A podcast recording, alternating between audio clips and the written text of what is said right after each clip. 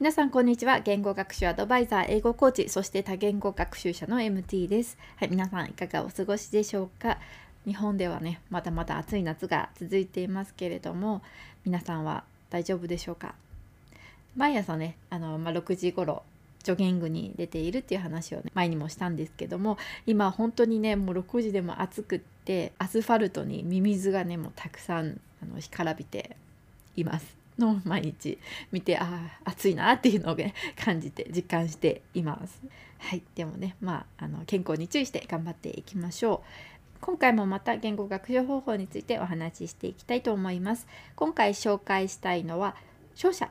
つまり書き写す学習法です。やり方はとってもシンプルです。ただ自分が選んだ文章テキストを書き写すだけになります。ね、書き写すのは書き写す文は本でも教科書でも目標言語のキャプション付きの動画でも何でも OK です。意味を理解してからまたは理解しながら写すのがおすすめです。準備するものが本当に少ないのでとってもねあの手軽にいつでもどこでも、えー、できるんじゃないかなと思います。私もね時々気がついた時にやるようにはしています。はい、えー、で、えー、この方法がえ言語学習に効果的だと私が思う5つのねポイントを紹介したいと思います。ではまず1つ目、はい、文字で書かれているのでわからない時に辞書を引きやすい、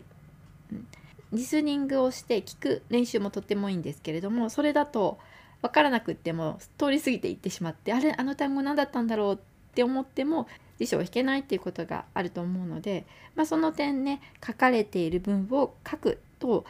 自分がその単語を知っているのか知らないのかっていうのも考える時間もありますし、まあ、気になるのでね辞書を引く回数が増えるんじゃないかなと思います。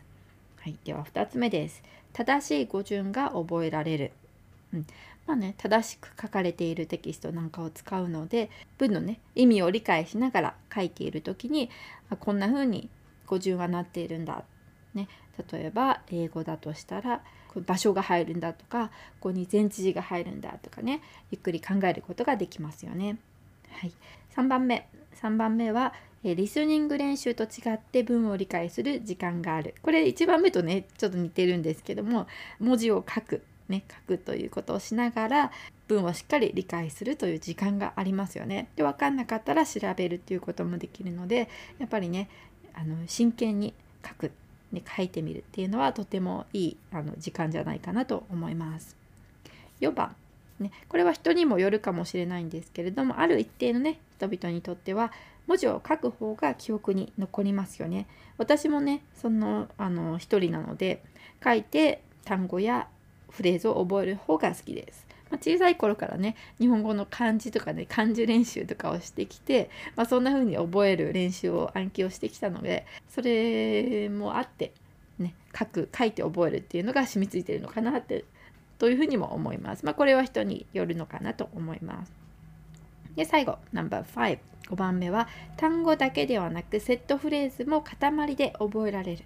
で多くの塊を頭の中の引き出しに入れておくと、まあ、すぐにね出して会話とかでも使えますよね。なので、まあ、文字で書いて、ね、セットフレーズこの単語とこの単語はよく一緒に使われてるんだなとかねあのそのセットでね暗記してしまう覚えてしまうととても使いやすくていいんじゃないかなと思います。これらのね5つが私が気移す練習っていうのはねもうとてもいいなって感じている5つのポイントになります。ね、またさらにね少し高度にはなるんですけどもさらなる練習として読んだ文をパラフレーズ、ね、要約するという練習もとてもおすすめです。これちょっとねあの高度になるかなと思います。まあ、書き写す練習とはちょっと違ってくるんですけども一回書き写した文章を今度は自分の言葉でね要約してみるっていうのもねすごくねあの力のつく練習法ではないかなと思います。はい、で今のねこの今日話してきた書き写す学習法っていうのはとってもシンプルですよね。シンプルな練習法で多くの方はね学生時代にね経験しているんじゃないかなと